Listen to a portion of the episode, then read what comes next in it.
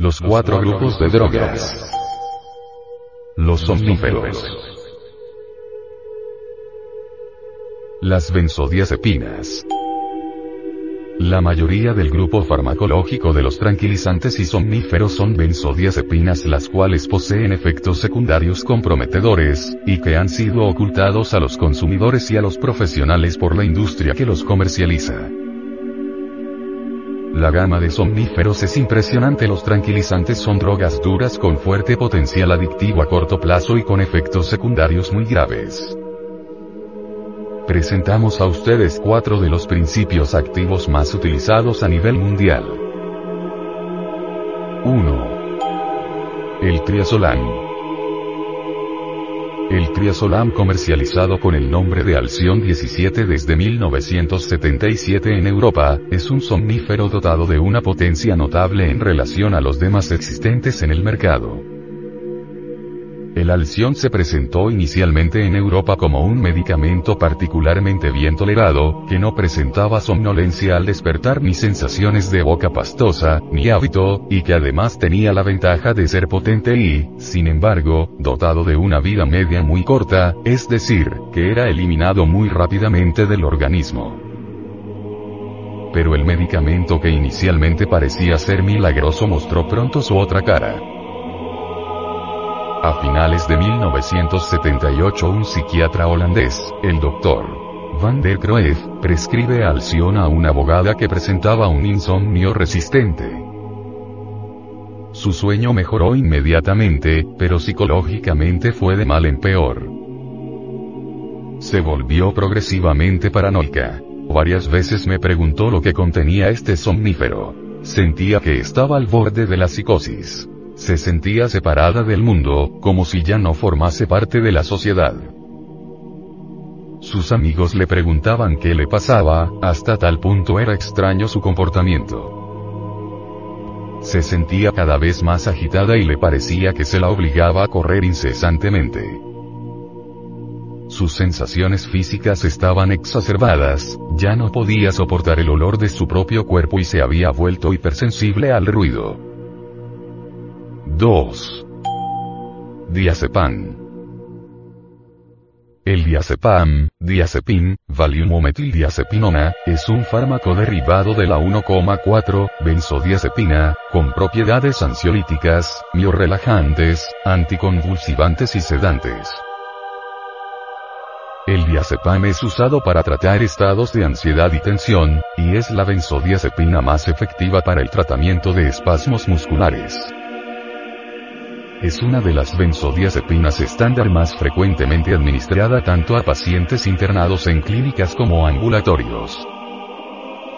Ha sido englobado en la lista de drogas esenciales de la OMS. Presentación del producto. El Valium como todas las drogas de su clase, actúa deprimiendo la conducción nerviosa en las neuronas del sistema nervioso central, produciendo desde una leve sedación hasta hipnosis o como función de la dosis administrada.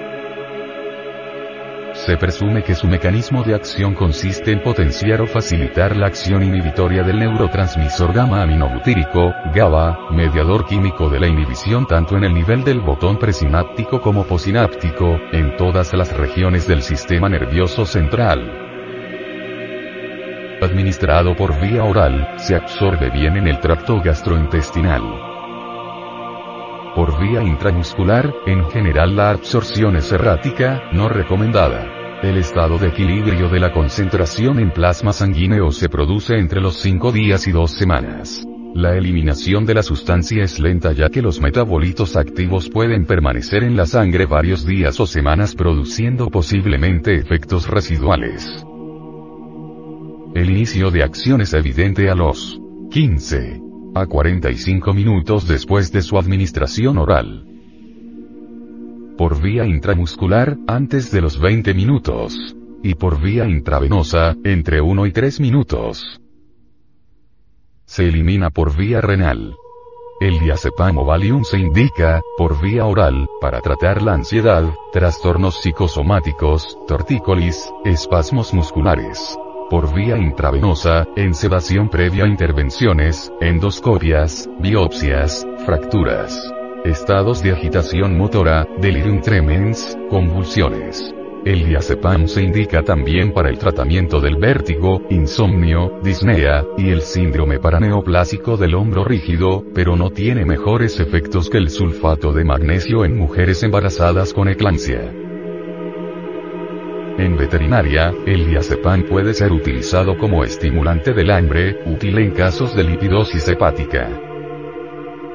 Los efectos colaterales más frecuentes son sedación, somnolencia, ataxia, vértigo, hipotensión, trastornos gastrointestinales, cambios en la libido. Se han conocido casos de reacciones paradójicas, con excitación y agresividad, sobre todo en niños y ancianos.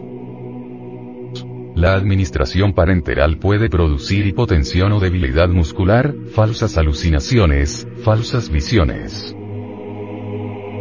3. Flunitrazepam. El flunitrazepam, comercializado como Ruignol en España, es un medicamento hipnótico de la Roche Farmacéutical.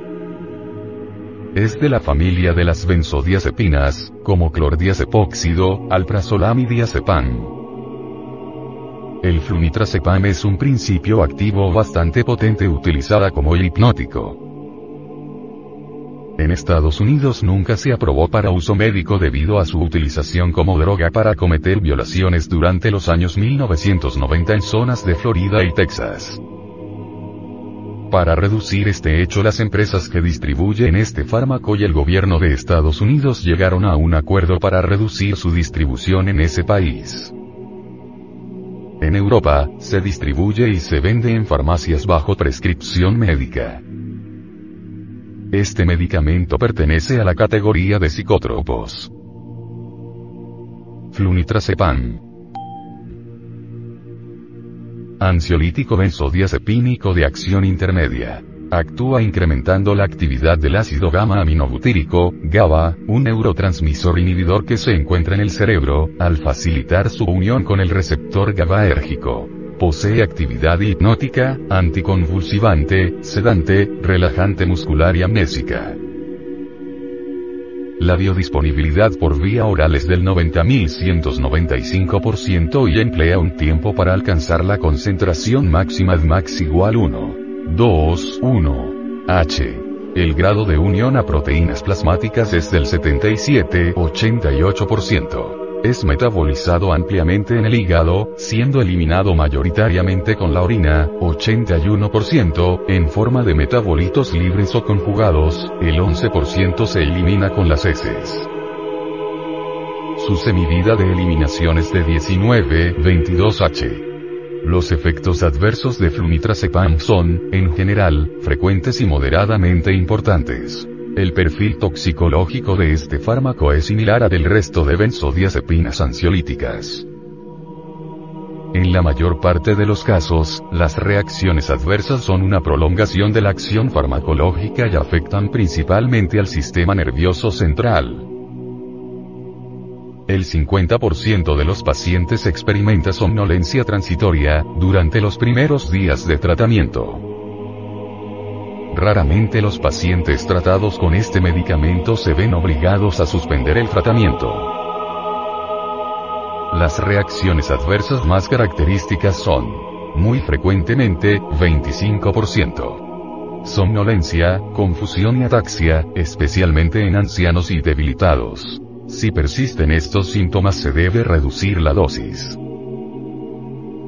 Frecuentemente 10-25% mareos, sedación, cefalea, depresión, desorientación, disfasia o disartría, reducción de la concentración, temblor, cambios en la libido, incontinencia urinaria, retención urinaria, náuseas, vómitos, diarrea, estreñimiento, sequedad de boca, hipersalivación, dolor epigástrico. Ocasionalmente 1-9%. Hepatitis, ictericia, dermatitis, urticaria, prurito, leucopenia, agranulocitosis, anemia, trombocitopenia, eosinofilia, alteraciones del comportamiento, amnesia anterógrada, excitación paradójica, psicosis, alteraciones de la visión, diplopía, nistagmo, alteraciones de la audición. Raramente 1% depresión respiratoria, hipotensión, hipertensión, bradicardia, taquicardia, palpitaciones, dolor en el sitio de inyección, y flebitis y trombosis por vía I. V. Con el uso prolongado se desarrolla dependencia. La interrupción brusca de un tratamiento a dosis usuales puede ocasionar un síndrome de abstinencia, ansiedad, agitación, agresividad, insomnio, temblor, espasmo muscular. Si el tratamiento es con dosis elevadas, el síndrome de abstinencia puede ser grave, delirio y convulsiones. Advertir al paciente de la posibilidad de amnesia anterógrada, olvido de acontecimientos próximos. 4. Cloracepato. Cloracepato, cloracepato dipotásico, es una benzodiazepina la cual posee efecto ansiolítico, hipnótico, anticonvulsivante, sedante, relajante muscular y amnésico. El cloracepato es envasado en forma de tabletas y de cápsulas para ser tomado por vía oral. La dosis más comúnmente recetada es tomarse entre 1 y 4 veces al día, puede tomarse con o sin alimentos. El cloracepato tiene un mecanismo de acción como el de las demás benzodiazepinas, es potenciar o facilitar la acción inhibidora del neurotransmisor ácido gamma aminobutírico, GABA, un neurotransmisor inhibidor que se encuentra en el cerebro, al facilitar su unión con el receptor GABAérgico ya que actúa como agonista del complejo receptor posináptico GABA benzodiazepínico de tipo A.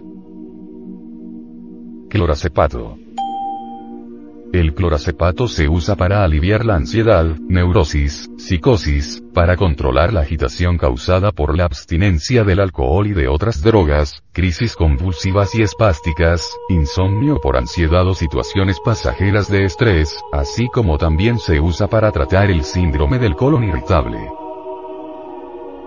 Como todos los medicamentos y más las benzodiazepinas, debe seguirse de forma muy estricta las indicaciones del médico, este medicamento es de empleo delicado. No es recomendable tomar este medicamento durante más de cuatro meses ni tampoco dejar de tomarlo sin autorización del médico. La suspensión repentina del medicamento puede empeorar la condición y provocar síntomas de abstinencia, estado de ansiedad, insomnio e irritabilidad. Este medicamento debe tomarse en forma regular para ser eficaz. El cloracepato puede provocar dependencia. Nunca debe usarse una dosis mayor, ni con más frecuencia, ni por más tiempo que lo prescrito por el médico con el tiempo o con el consumo excesivo, puede llegar a desarrollarse tolerancia haciendo que el medicamento sea menos eficaz. Los efectos secundarios del cloracepato son comunes e incluyen somnolencia, mareos, cansancio, debilidad, sensación de sequedad en la boca, diarrea, malestar estomacal, cambios en el apetito.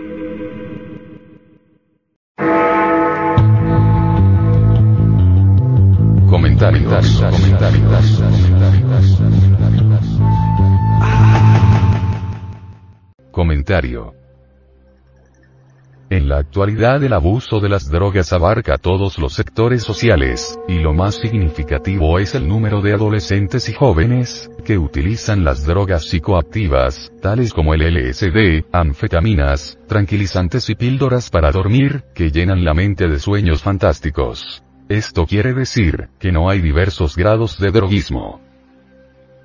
Algunos padres procuran establecer diferencias entre las drogas. Pero no hay ninguna diferencia.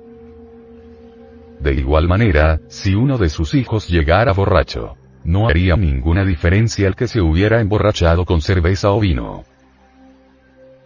Hace más de 20 años se introdujo en la práctica médica algunas drogas estimulantes de la mente, que fueron conocidas como beneficiosas, fueron saludadas como un gran progreso en el tratamiento de las enfermedades emocionales. La aparición de estas drogas tuvo un efecto dramático en los hospitales para enfermos mentales. Esta fue la puerta que se abrió, el medio que permitió que algunos enfermos psicóticos salieran de las instituciones por primera vez en décadas. Pero no salían curados por esas drogas. Su uso tan solo los hacía más manejables y hasta eran capaces de funcionar en la sociedad sin ser una amenaza para nadie. Este hecho motivó al público en general y a muchos médicos para que comenzaran a utilizar estos compuestos como medios para controlar una amplia gama de problemas humanos. Y así fue como aumentó enormemente la venta de drogas alteradoras de la mente. La adquirieron las personas nerviosas, las personas llenas de ansiedad, de tensiones, confundidas soñolientas, preocupadas por problemas, etc. De esta manera, lo que en un comienzo fue el descubrimiento de unos compuestos químicos capaces de ayudar a los enfermos mentales, terminó siendo considerado un curalo todo para las masas. Y esto ha sido la causa para que la drogadicción se extendiera por todas partes. Más, la pregunta importante en esta cuestión es la siguiente. ¿Cómo es que con todo nuestro conocimiento científico y tecnológico, todavía no hemos podido controlar el uso abusivo de las drogas? Toda la humanidad, psiquiatras, psicólogos, sociólogos, representantes de la sociedad, se han planteado esta cuestión. ¿Cómo detener el consumo de las drogas? Algunas organizaciones e instituciones están haciendo uso de la técnica moderna, de los métodos científicos de vanguardia, del estudio de los principios y leyes relacionadas con la transformación del ser humano, buscando la solución a tan complejo problema. Pero el consumo de la droga no se ha detenido. Y así parece que nos hundimos todos, la sociedad, la humanidad. ¿Cuál es la causa intrínseca de la droga? La droga es el resultado de que, ante todo hay que saber si la persona es un mero instrumento de la sociedad, o si es el fin de la sociedad, un juguete de influencia que debe ser moldeado. O la sociedad existe para la persona. La droga, vista desde el ángulo distribución-venta, hace aparecer a la persona como un instrumento que es usado, esa persona se ha desajustado de toda clase de sistema educativo y cultural, ha perdido el sentido y el impulso individual. Si miramos la droga desde el punto de vista del consumo, venimos a descubrir que la persona es algo más, que el resultado de influencias materiales, ambientales exteriores. Hay en la persona influencias ideológicas y está cargada de conceptos, opiniones, ideas y conocimientos sensoriales, y esas influencias anímicas o psíquicas, no están ligadas entre sí, ni coordinadas. Es decir, ninguna persona es la misma en forma continua, hay en cada persona innumerables cambios y contradicciones. Veamos el caso de Pedro X, era un joven deportista, siempre rechazó la droga de tal manera, que su centro intelectual, emocional y sus impulsos fueron controlados por esta idea de rechazo. Pero años después, sin embargo, esta idea fue desplazada por otra, fue derrocada y otra idea que nada tenía que ver con la primera, ocupó su lugar, entonces la personalidad de Pedro X, se entregó al consumo y sus propósitos se desplomaron. Psicológicamente, ninguna persona es la misma en forma continua.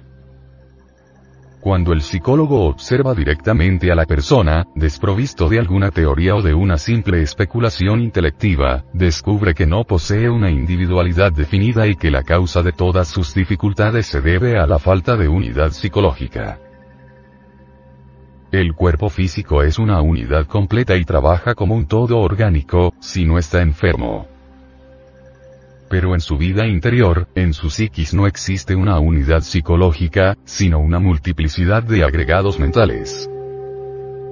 El psicólogo, al observar anímicamente al paciente, verificará que no tiene un elemento psicológico permanente, único, inmutable, verá que el paciente cambia constantemente. En un momento es una persona amigable, después es un escandaloso, luego un embustero, más tarde se comporta como un tolerante, así sucesivamente, casi sin término. Estrictamente hablando, no podemos responsabilizar en un momento dado a la personalidad en sí, por consumir la droga. La causa de esto es más profunda de lo que imaginamos al principio de este estudio de la drogadicción. Todo depende de ese agregado mental de la drogadicción que en un momento dado puede controlar los centros capitales del cerebro, pensamiento, emoción, voluntad, y nuestra humana personalidad para manejarnos y hacer de las suyas. Tenemos el caso de Roberto Ye.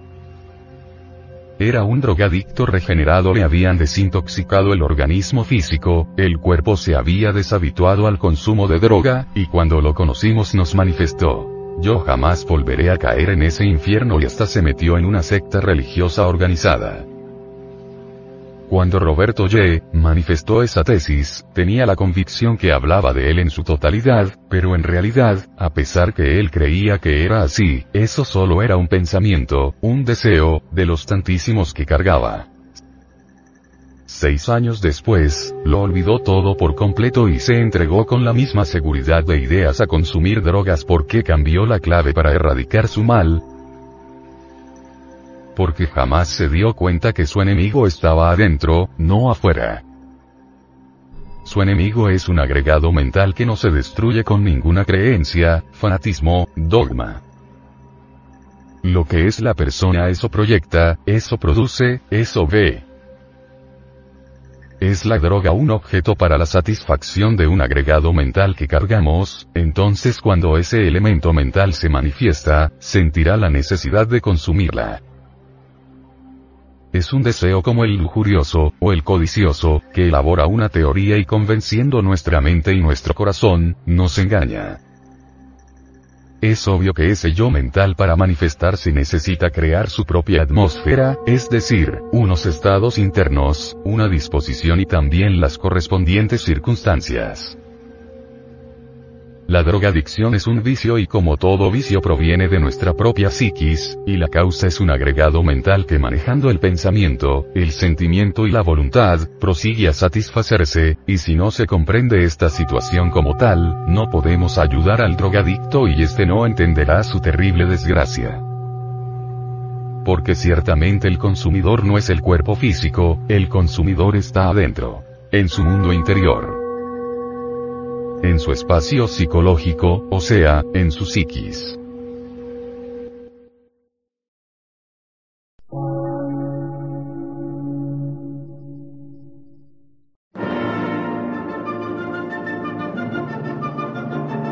Emisora, gnóstica, transmundial. Por una nueva civilización y una nueva cultura, sobre la faz de la Tierra.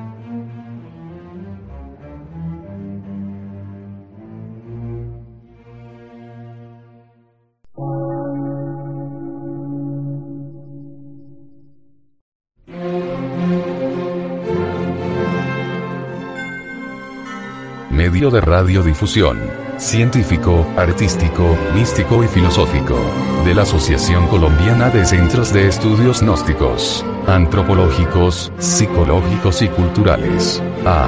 C.